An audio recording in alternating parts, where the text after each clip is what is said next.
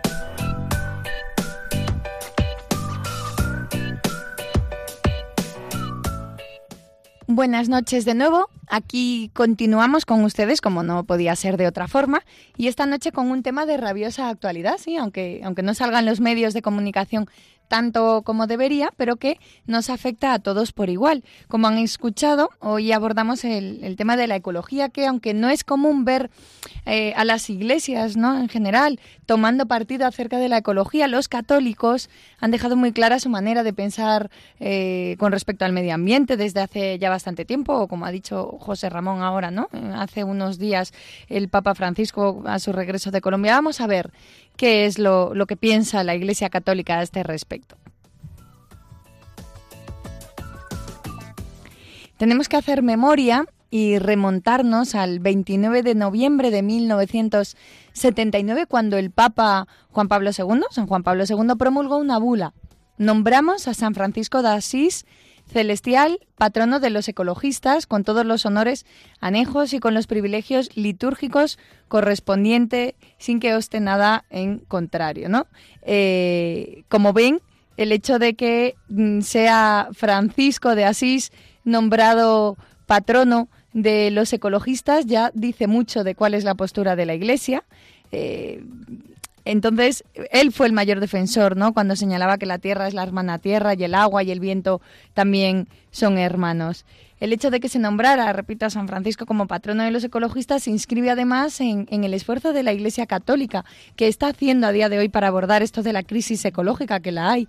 De alguna manera, la humanidad ha defraudado las expectativas divinas Basta con mirar nuestro tiempo y comprobar cómo el hombre ha devastado sin vacilación llanuras y bosques, ha contaminado las aguas, ha deformado el hábitat de la tierra, en ocasiones ha hecho y hace ¿no? irrespirable el aire, ha alterado los sistemas hidrogeológicos y atmosféricos, desertizado espacios verdes, podríamos seguir, seguir nombrando, ¿no? Pero de alguna manera se ha apostado por una explotación desordenada de los recursos y el deterioro progresivo de la calidad de la vida. Nos acerca sin duda a una situación de egoísmo colectivo e irresponsabilidad de la que tarde o temprano tendremos que rendir cuentas, ¿no? No solo ante Dios, sino también ante nuestros hijos y nuestros nietos y nuestros nietos. En cualquier caso, no se dejen atrapar por estas palabras con tintes grises, porque de lo que tenemos constancia es de que el hombre está haciendo también todo lo posible por remediar esto del maltrato al medio ambiente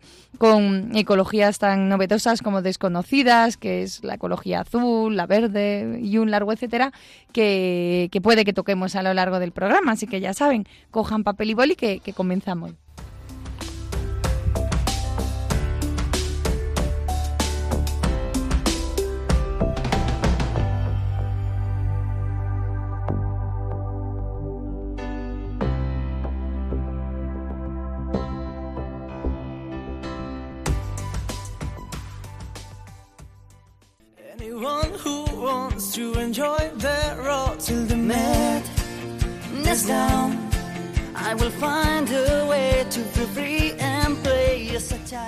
Estamos escuchando al grupo Aurin con su canción Last Night on Dirt, que trata sobre todo aquello que necesitamos expresar y que por algún motivo no hemos tenido ocasión de hacer.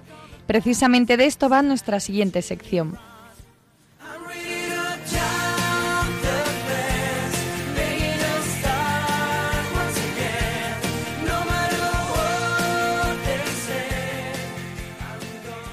Y antes de preguntarle al padre José Ramón Velasco por algunas de nuestras inquietudes, vamos a detenernos brevemente en unos apuntes que tienen que ver con el tema que estamos tratando en cuestión. Así que arrancamos con el apasionante mundo de la ecología.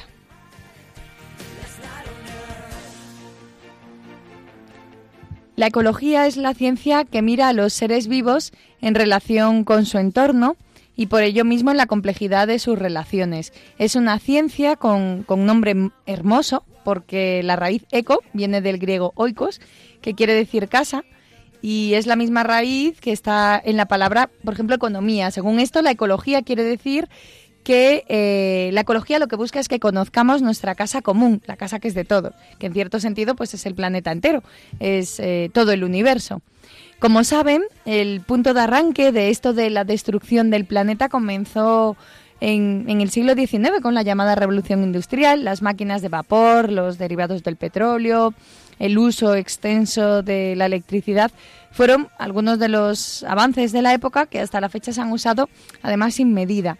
Ciudades como Londres o Chicago se hicieron famosas por, por su smog, ese neologismo que sirve para designar la niebla y, el humo ¿no? de las máquinas. Y precisamente el smog ha sido una de las primeras señales de que no estaba todo yendo todo lo bien que debería, ¿no? Con el avance acelerado de la industrialización. Y Después vinieron, se sucedieron otras señales del desastre, como fue la extinción de algunas especies, eh, el avance de los desiertos o desastres nucleares como Chernóbil o, la polución, ¿no? Eh, que a veces es irreversible de ríos y canales. De alguna manera todo esto ha ido revelando un rostro oscuro y preocupante del avance de, la industrialización, lo que ha provocado que surja una conciencia también progresiva sobre el impacto de la mano humana en el planeta, que, al fin y al cabo es la casa de todos. Sí, y, es verdad que este fenómeno pues lo estamos viviendo desde, desde el siglo XIX. La industrialización es de mitad del XIX. Claro, eh, eh, quizás eh, no se ha visto reflejado hasta, hasta final del XX, pero es un fenómeno que, que ya tiene tiene largo recorrido, quizás ahora se está haciendo acuciante una respuesta, ¿no? Es decir, eh, cuando te hablaba Siria del smog de, de, Londres o Chicago, yo estaba pensando en Chicago, ahora mucho smog no tendrá, mm. porque Chicago ha, perdido mucho de, de, su gran industria, ¿no? Pero, pero estoy pensando en ciudades como México DF, que, cuya polución es, es, una pandemia, o, o Pekín, eh, en Pekín no, no, se ve no se ve el cielo. Y van con mascarillas. Claro, claro, uno, uno piensa que es que siempre está nuboso, no, no, o nublado. No, es que es que sencillamente la polución cubre toda y, siempre está siempre está el cielo el cielo gris, ¿no? Es tremendo que, esto eh, para, para, las personas y, para las eh, para las ciudades es tremendo vivir así. Y sin embargo nos hemos ido acostumbrando poco a poco. Por eso seguramente es necesario poner coto a esto. El problema es cómo y vamos a ir viendo cómo. Datos recientes nos muestran la seriedad de la situación porque parece innegable que las emisiones de dióxido de carbono vinculadas a la actividad humana están produciendo un aumento continuo en el promedio de la temperatura de todo el mundo. Esto es lo que se conoce como calentamiento global, que se mide en la escala de, uno, de unos 2 o 3 grados centígrados por siglo, que podría parecer despreciable a primera vista, pero que tiene unas consecuencias verdaderamente demoledoras, ¿no? Lo que sucede es que yo creo que, que todo esto también tiene que ver con eso que hemos comentado al principio, con el egoísmo humano uno no tiene, uno tiene unas miras muy cortoplacistas, ¿no? Porque piensa en el tiempo que va a estar sobre la Tierra. A lo mejor piensa en sus hijos y en sus nietos como mucho, pero claro, un siglo, tres graditos más, ¿no? Hombre, sería un poco la responsabilidad que tenemos sería tremendo. Como les decía al inicio, el Papa, eh, en, en el, bueno, el Papa muchas veces ha hablado sobre este tema pero recientemente, cuando volvía de su viaje a Colombia en el avión, volvió a incidir en la necesidad de, tener este calentamiento global y él hablaba de esos fenómenos atmosféricos extremos que vamos viendo, no solamente los huracanes, sino el deshielo del, Polo Norte y, otros fenómenos que pueden llegar a perjudicar muy seriamente nuestras vidas. Entonces, de alguna manera, eh, habrá que poner eh, de nuestra parte para solucionar esto en la medida que lo podamos. Y el Papa insiste mucho en la necesidad de, de, ayudar. De hecho, eh, no sé si ustedes saben que, que, ya eh, Benedicto XVI y Juan Pablo II hablaron de un pecado ecológico, es decir, de, de ese pecado contra, contra, contra la creación, contra, contra la naturaleza, e, ese afán de destruir la naturaleza por destruirla, etcétera, etcétera. Y es una, eh, por lo tanto, es una gran responsabilidad para nosotros. Interesante, ¿no? Sobre todo pensando en los pirómanos o todos aquellos, claro, es un, es un, no, no, claro, es, es, un pecado de confesión, entiendo. Sí, sí, claro. Sí, sí. Claro, porque es destruir, miren, es destruir un bien que es para, por supuesto, es mucho más grave destruir una persona que un bosque, por supuestísimo, pero, pero es muy grave destruir un bosque, por ejemplo, o es muy grave destruir un río por negligencia, o, o es muy grave contribuir a ese calentamiento global por, por, por, una, por unas necesidades que no son reales, ¿no? Entonces, por supuesto que hay un pecado ecológico que, que que es necesario subsanar, por supuesto. La Iglesia Católica, como saben, nunca ha sido indiferente a todos estos datos. Relativamente pronto de que empezaran a surgir, pues un buen número de autores creyentes encontraron conexiones profundas con las inquietudes ecológicas y los contenidos de nuestra fe. Y esto se traduce en tres líneas fundamentalmente. ¿no? En primer lugar, si la creación es obra de Dios, ningún creyente puede quedarse impasible ante la destrucción de lo que Dios ha hecho. En cada flor, en, cada animal, hay, hay, un mensaje de sabiduría, de poder y de amor que viene de Dios. Perder una especie, o peor aún colaborar en su extinción, es como cerrar los ojos a las maravillas del Señor es algo que equivale a la ingratitud y a la sordera y por, por, el contrario, como lo testificó sobre todo San Francisco de Asís, la contemplación respetuosa y amorosa de la naturaleza es un camino real de encuentro con el Señor. Recuerden lo que decíamos al principio, ¿no? De, San Francisco como patrono de los ecologistas, un poco unido en lo que tú comentabas, ¿no? Que, que, que no podemos quedarnos impasibles a la destrucción de lo que Dios ha hecho ese pecado ecológico, tanto si lo cometemos como si somos testigos. ¿no? Sí, o lo consentimos o, no ponemos remedio a ello.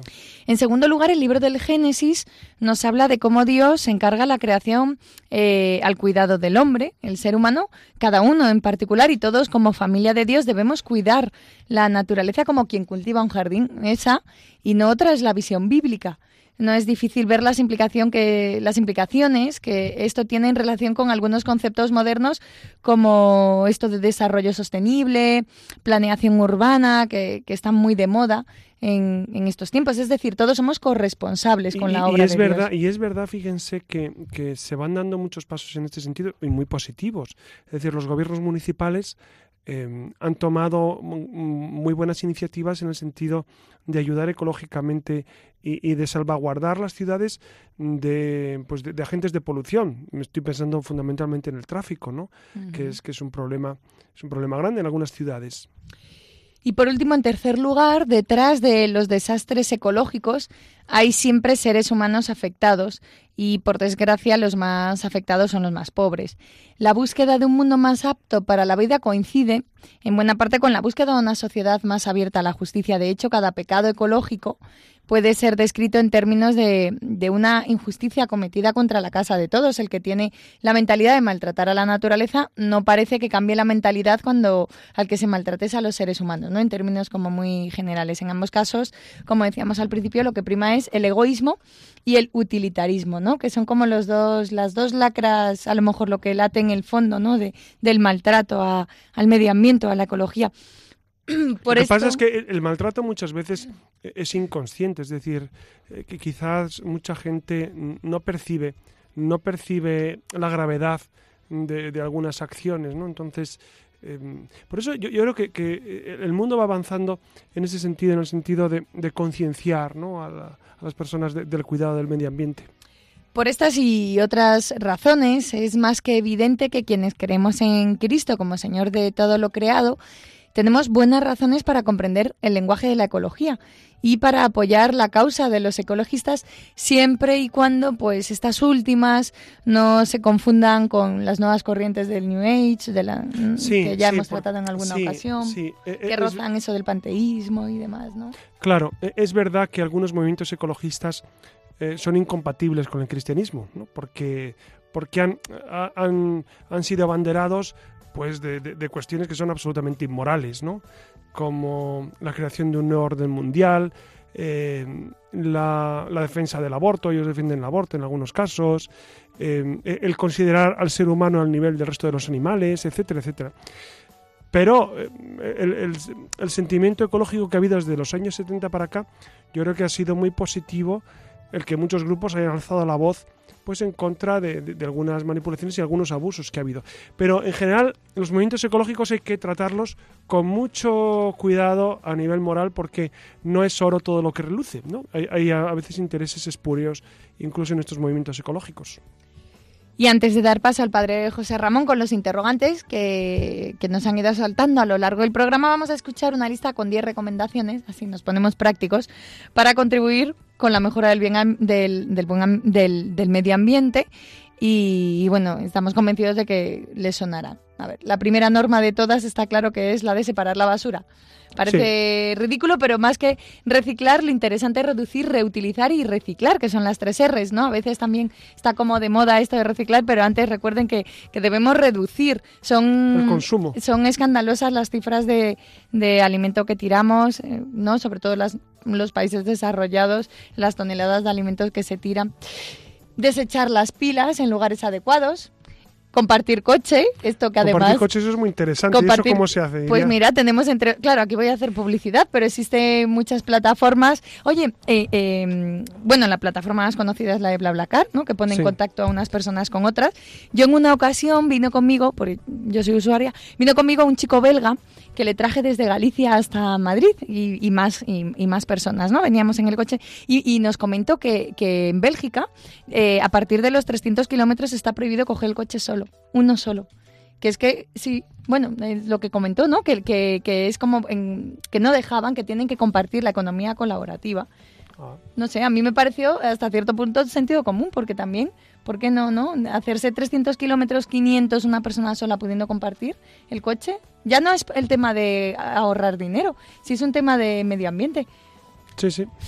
Convertir también nuestro hogar en uno más eficiente, que eso también pues eh, está tan... Bueno, yo creo que en eso estamos mejorando mucho, ¿no? El calentamiento y enfriamiento de nuestros hogares consumen el 36% de la energía mundial. Esto parece baladí, pero, pero cuando llegan las olas de frío, las olas de calor, ahí es donde entonces, ¿qué recomiendas? ¿Pasar pues frío en casa? No, utilizar viviendas eficientes, ¿no? Que, bueno, supongo la, que... La gente estará escuchando y diciendo, claro, sí. pues... Eh, bueno, el pasar frío en casa se, con la manta, ¿no? Ya. yo creo que hay, que hay que hacer un uso racional y razonable de, de, la energía, ¿no? Y ya está. Y es verdad que, en ocasiones, en ocasiones lo ves en oficinas y, en algunas viviendas con la calefacción puesta mm. a tener unas temperaturas tremendas que tienen las locura. Que, tienen que abrir ventanas o, en verano el aire la gente con los claro el aire acondicionado es aterrador. Sí, sí.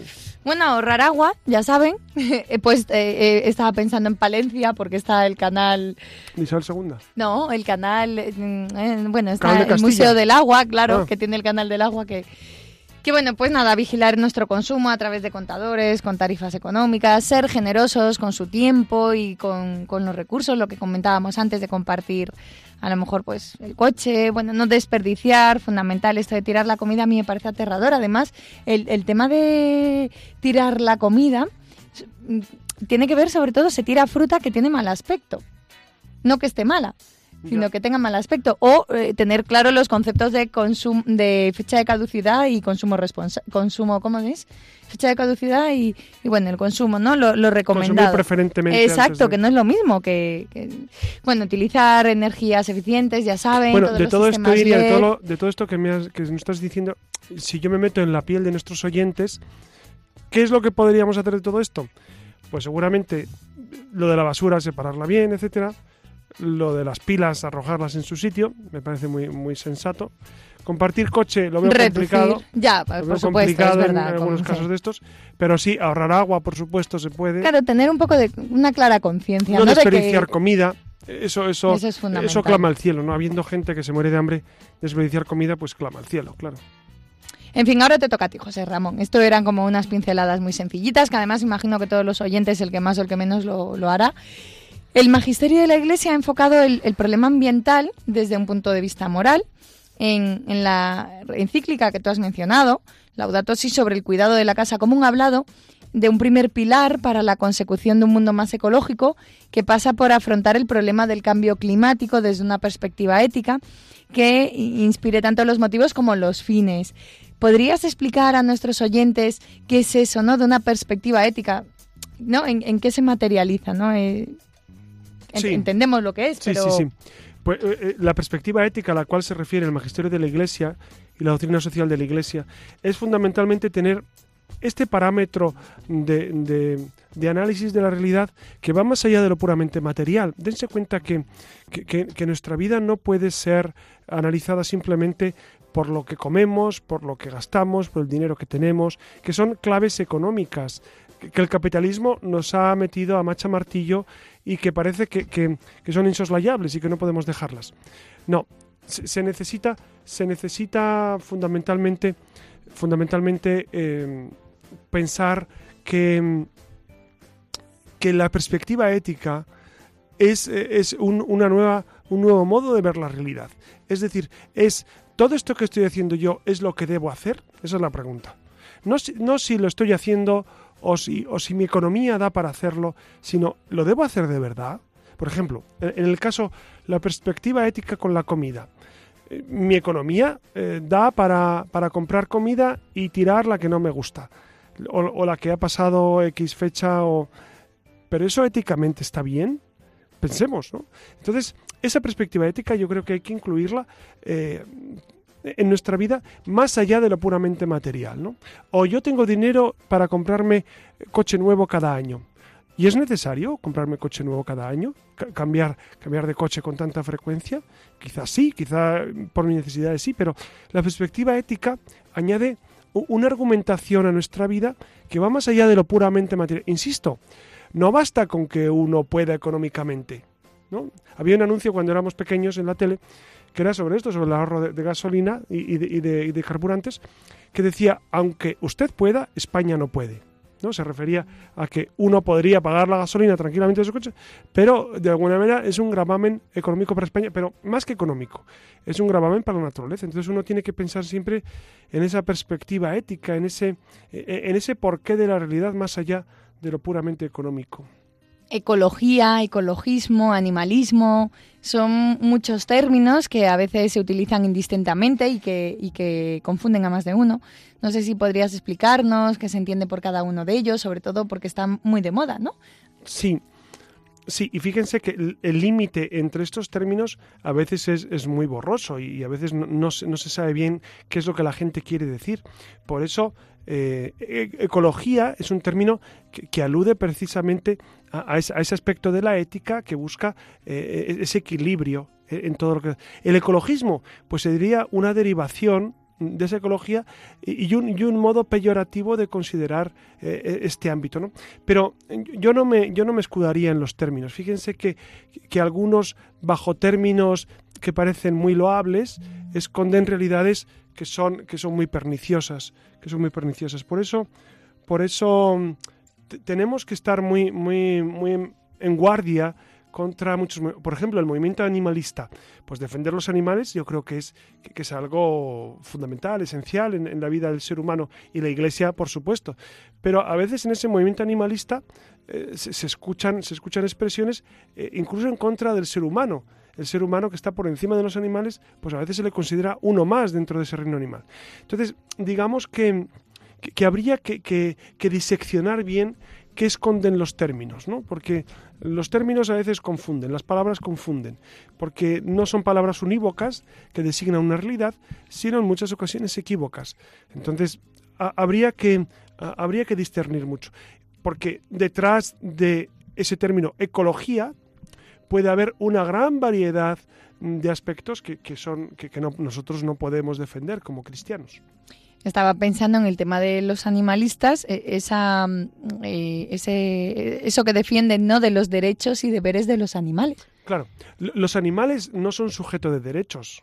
Esto es muy importante porque eh, los derechos los ofrece la condición de, de, de trascendente, de ser, de ser un individuo con entendimiento y voluntad, es decir, con una inteligencia y una capacidad de amar y una capacidad de decidir finalmente eso es lo que hace que, el individuo humano sea sujeto de derechos. Esto es muy importante. Entonces, solamente el hombre es sujeto de derechos. Pero también es sujeto de deberes. ¿Deberes hacia quién? Pues hacia los demás humanos y hacia los animales. Entonces tenemos el deber de cuidar a los animales. Pero los animales en cuanto tal no son sujeto de derechos. Esto es muy importante. De tal manera que si usted tiene un perro y el perro muerde a una persona, pues eh, no se aplican los derechos del perro, sencillamente se le sacrifica o, se hace una medida, una medida drástica de este tipo, pero no se invocan los derechos de, del perro de cara a, a, esa, esa, lucha con un, con un, humano. ¿no? no existen los derechos del perro, los derechos de los animales no existen. Es un invento de, de, de algunos grupos que, que tratan de, dignificar eh, absurdamente el mundo animal que está siempre, siempre sometido pues, a, al ser humano, pero no sometido para abusar de ellos, repito, sino porque nosotros estamos obligados a cuidar la creación, obligados a cuidar de los animales, obligados a cuidar de, todo lo que existe. Por último, con respecto al, al tema del patrimonio de la Iglesia, sería interesante inventariar el patrimonio natural ligado a la Iglesia, así como a la, contribución a esta, ¿no? su conservación. Eh, por todos es conocido el patrimonio cultural de la Iglesia, pero no lo es tanto el patrimonio natural que ha estado históricamente ligado a la misma y que desde luego tiene también una importancia extraordinaria debido a los expolios como el de la desamortización. Este patrimonio menguó con unos efectos ecológicos negativos reconocidos aún por los ecologistas más anticlericales, pero sigue existiendo. Es de justicia realizar un, un, estudio serio sobre la Iglesia y la conservación de la naturaleza que mostraría, para, para sorpresa de muchos, la enorme contribución de, de, la Iglesia ¿no? como conservadora de la naturaleza en España. De hecho, muchos de los principales espacios naturales del país deben su existencia, como por ejemplo el caso del monasterio de Poblet, pues precisamente al hecho de que está en manos eclesiales. ¿no? Quizás, que, quizás este es un punto que nadie... Quizá nuestros oyentes eh, no conozcan alguno, puede ser que no conozca lo que ocurrió en la desamortización. Fue en el año 1835 cuando el ministro Mendizábal eh, decretó que los bienes eh, inmuebles de la iglesia, muebles inmuebles, es decir, tanto objetos como, como, como, como territorios, pues debían ser desamortizados, es decir, debían ser requisados para de alguna manera redistribuirlos entre la gente más sencilla. Esto supuso que, los monasterios que tenían extensiones, huertas, extensiones de terreno, bosques, pues para el cultivo del, por ejemplo, para la producción de madera, estoy pensando en Segovia, pues eso fue, eso fue expropiado.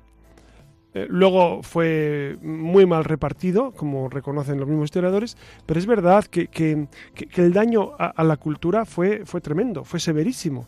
Eh, tú hablabas muy bien de, los edificios, los edificios que fueron expoliados en muchos casos quedaron arruinados. Estoy pensando en varios monasterios en, la provincia de Burgos arruinados después de la desamortización.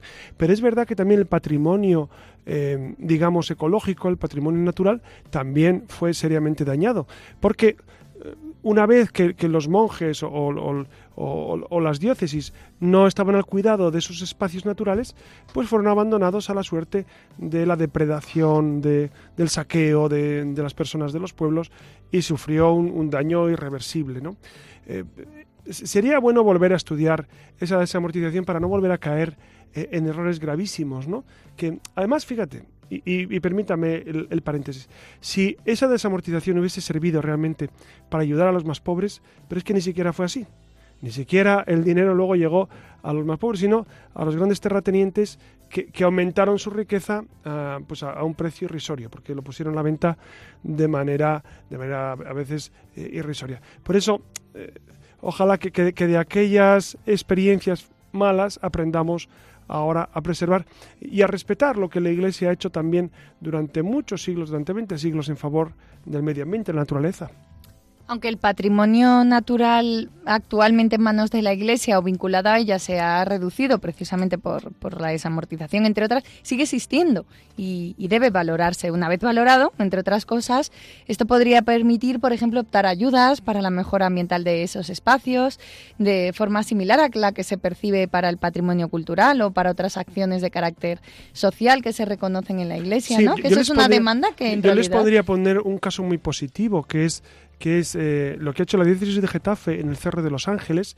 Hay una ayuda, una ayuda sincera, eh, mutua, entre el Ayuntamiento de Getafe y la diócesis para el cuidado del Cerro de los Ángeles. Y el Cerro de los Ángeles está perfectamente mantenido, es un espacio, es un espacio que los que conocen Madrid y los que conocen el lugar, pues saben que, que, está eh, en unas condiciones óptimas, precisamente por esa colaboración. Es decir, eh, la Iglesia está abierta, por supuesto, al diálogo, a la colaboración, a compartir lo que tiene. La Iglesia no tiene las cosas para sí, no, no, no, tiene, no tiene el deseo de, de de aumentar su, su, peculio, su patrimonio, sino de, servir a los demás.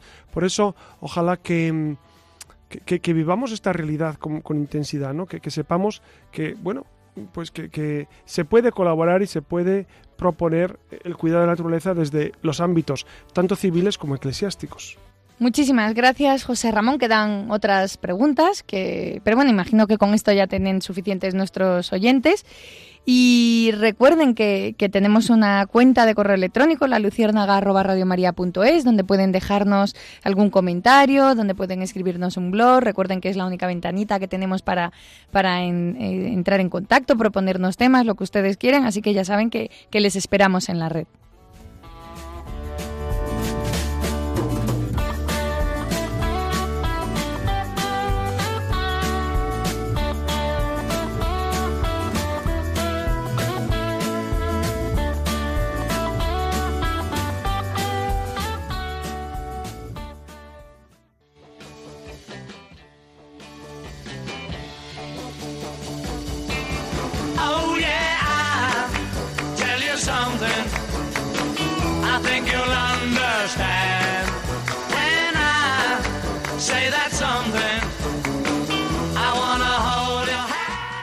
Hemos hablado bastante por esta noche, aunque aún quedan más palabras, pero me gustaría terminar con, con unas cuantas, unas cuantas palabras del Papa Francisco que pronunció en la audiencia general del 5 de junio del 2013, que se centró precisamente en la cuestión del medio ambiente.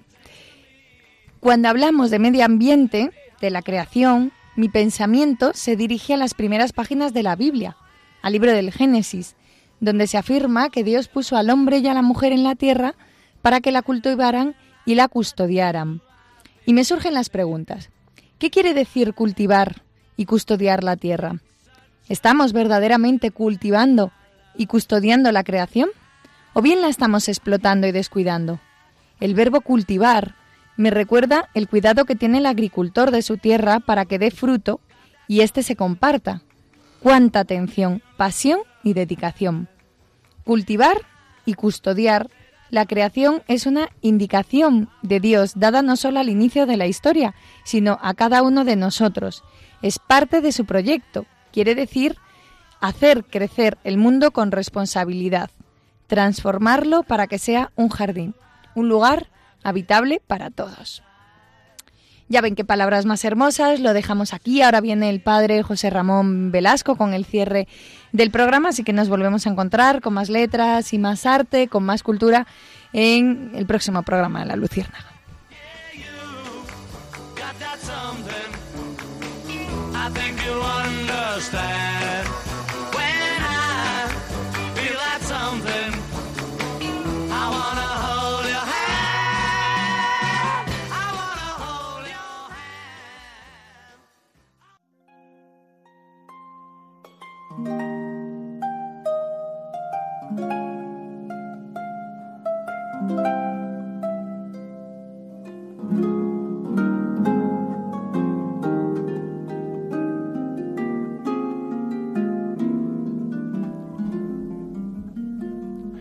San Francisco de Asís fue uno de los grandes amantes de Dios y de la naturaleza, por supuesto, como todos los santos.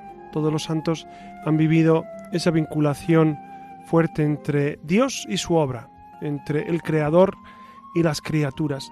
Y hay un texto que quiero traer a colación esta noche, porque es precisamente un, cántico, un modo de alabar al Señor que se manifiesta en las obras, ese Dios que es creador y providente, que crea al inicio del, tiempo, hace 15.000 millones de años, y que ha mantenido en el ser todas las criaturas y que ha hecho el mundo tal como nosotros lo conocemos para que lo disfrutemos.